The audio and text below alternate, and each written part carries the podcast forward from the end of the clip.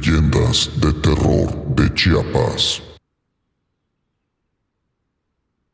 La carretera de San Pascualito. Allá entre los años de 1890 y 1900, en el pueblito de Tehuacán, se contaba una leyenda llamada La carretera de San Pascualito, que despertaba el terror entre sus habitantes. Y es que ciertas noches, ya cerca de la madrugada, podía escucharse el ir y venir de un carromato tirado por un caballo, deslizándose siniestramente por el sendero del pueblo. Lo conducía una figura alta y ataviada con una túnica negra. En su mano derecha llevaba un asa puntiaguda y su rostro espectral no era más que hueso. Se trata de San Pascual Bailón, quien encarna la mismísima muerte y vuelve de tanto en tanto para llevarse a los enfermos y desamparados. Tiempo atrás, cuando la región estaba asolada por una terrible epidemia, hubo un hombre moribundo que rezó mucho para que Dios ayudara a su pueblo, justo después de que le aplicaran la extrahumación. Vislumbró a un pequeño esqueleto vestido de negro, que le prometió llevarse la epidemia nueve días después de su muerte, si el pueblo lo aceptaba como su santo patrón. El enfermo comunicó el recado y se realizó una ofrenda para el santo, que cumplió su promesa. Desde entonces, San Pascualito recorre los caminos, recogiendo a los recién fallecidos. La Tisigua. Desde los tiempos de sus ancestros náhuatl, los habitantes de Tuxtla Gutiérrez recordaban la leyenda de una hermosa pero malvada mujer que se aparecía en el río Sabinal, concretamente dentro de las pozas que se forman entre los troncos de los ahuehuetes. Antes, las aguas del río estaban limpias y cristalinas, no como ahora que se han vuelto negras. A los jóvenes les gustaba acudir para bañarse en ellas por largas horas, pero si no tenían cuidado, podían encontrarse con esta espeluznante aparición. Cierto día un muchacho acudió para darse un baño. Al estar en el agua durante un largo rato, pudo escuchar unas extrañas palmadas detrás de él. Sobresaltado, se dio la vuelta solo para encontrarse con la hierba agitada de la orilla. Sin embargo, sentía que alguien lo estaba espiando. Intranquilo continuó nadando y poco después escuchó otro ruido. Esta vez alguien silbaba. Volvió a mirar y se quedó anonadado al encontrarse con una bella mujer de piel blanca y pelo rubio, casi pelirrojo, muy semejante al fuego. Sus ojos eran azules y la única prenda que usaba era una enagua transparente, tras la cual se adivinaba una silueta esbelta y sensual.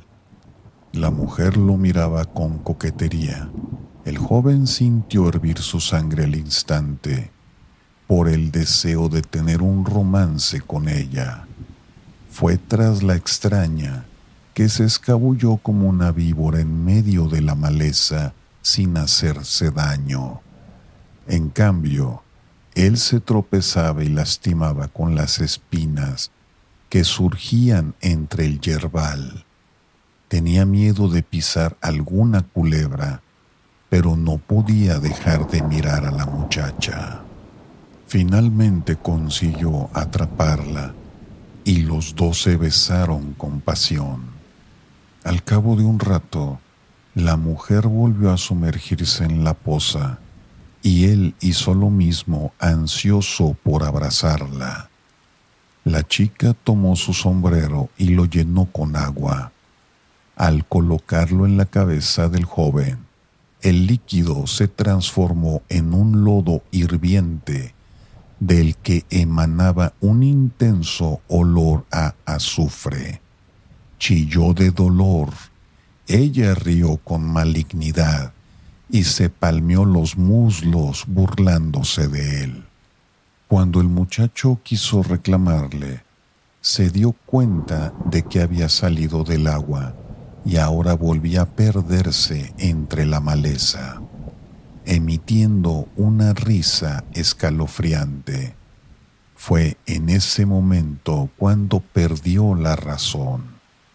Loco, balbuceando, trató de ir tras ella. Vagó por varios días en medio de la selva, desnudo con la mirada extraviada y la boca abierta, hasta que lo encontraron unos hombres del pueblo. Lo llevaron a la iglesia y también con curanderos, pero nadie pudo remediar su locura. El resto de su vida se la pasó vagando entre las casas, pidiendo comida de puerta en puerta y queriendo ver a aquella hermosa mujer en los rostros de las amas de casa que por caridad le tendían un plato. Por eso hasta el día de hoy se advierte a los hombres que no deben bañarse solos en las pozas la tisigua vaga por ahí, en busca de alguien a quien pueda arrebatarle su cordura. Asusu.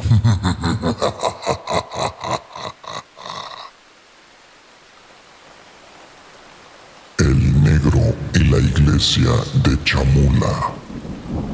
En Chiapas, el pueblo de San Juan Chamula es uno de los más hermosos y también misteriosos.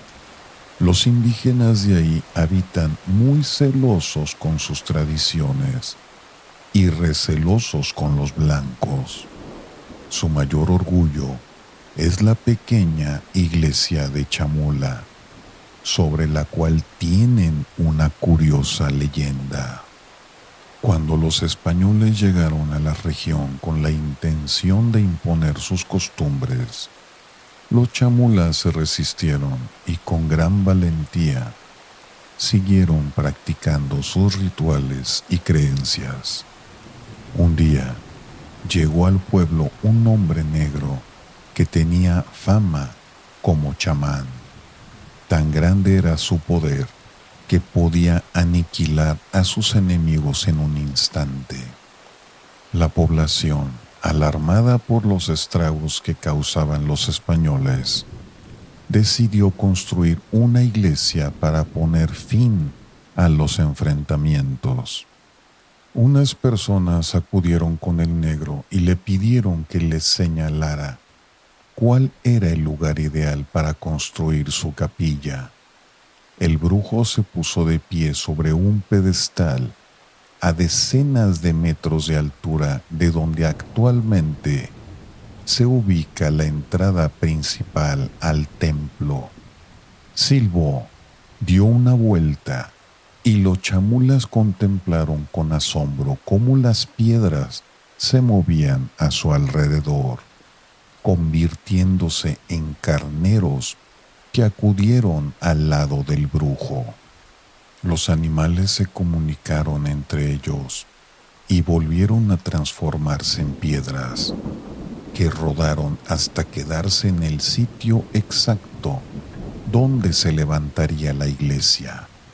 Algunas piedras, sin embargo, no quisieron obedecer las órdenes del chamán. Este las llamó Chahankavitz que quiere decir el cerro de las piedras araganas, y se puede observar a un lado de la carretera justo antes de entrar a Chamula.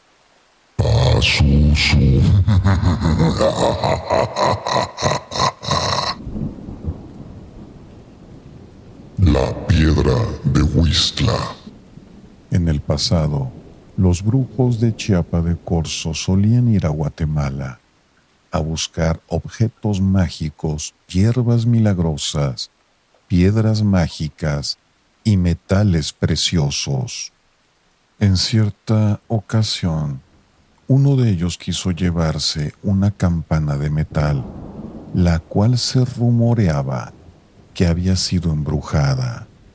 Como el objeto estaba muy pesado, necesitaba ayuda para trasladarla hasta Chiapas. En eso le encargó a Juan No, el hombre con más fuerza en el pueblo, que le ayudara a llevarla hasta Chiapa de Corzo, advirtiéndole que bajo ninguna circunstancia ésta debía tocar el suelo. De lo contrario, se convertiría en piedra. Juan aceptó y se fueron cargando la campana desde Tapachula hasta la selva de Huistla. Sin embargo, Juan cada vez se sentía más cansado de trasladar aquel objeto. El brujo le iba dando ánimos y le decía que cada vez faltaba menos para llegar a su destino. No obstante, el muchacho siguió insistiendo en que había llegado el momento de tomar un descanso. Al cabo de un rato, el brujo también se quedó dormido. A la mañana siguiente, despertaron y comprobaron con horror que la campana había resbalado al suelo. Ahora era una piedra enorme que Juan no logró volver a levantar por más esfuerzos que hizo. Furioso, el brujo lo maldijo, convirtiéndolo en piedra y condenándolo a cuidar la campana por el resto de la eternidad.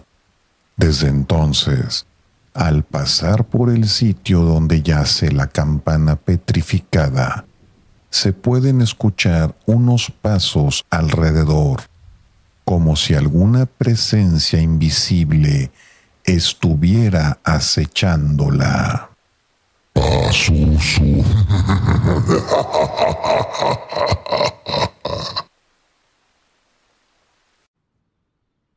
La leyenda del sumidero. Hace siglos, cuando los españoles llegaron a conquistar América, los indígenas Nandalumi de Chiapas fueron uno de los pueblos que opusieron más resistencia a perder su identidad y costumbres. En 1524, cuando Luis Marín llegó a la región con sus soldados, a la fuerza impuso su religión sobre la comunidad, que valientemente se negó a convertirse al cristianismo. Esto provocó que Diego de Mazariegos apareciera con más hombres armados, buscando someter a las familias Nandalumi. Españoles e indígenas se enfrentaron en el peñón de Tepechia del cañón del sumidero en una sangrienta batalla. Por desgracia, los conquistadores llevaban ventaja. Al darse cuenta de la derrota inminente, familias completas de indígenas comenzaron a lanzarse por el precipicio, prefiriendo la muerte a estar a merced de los hombres blancos. Solo al ver que tantas personas estaban dispuestas a quitarse la vida por voluntad propia, Mazariegos decidió terminar con la guerra. Y los pocos habitantes que sobrevivieron en la región fundaron el pueblo mágico de San Cristóbal de las Casas.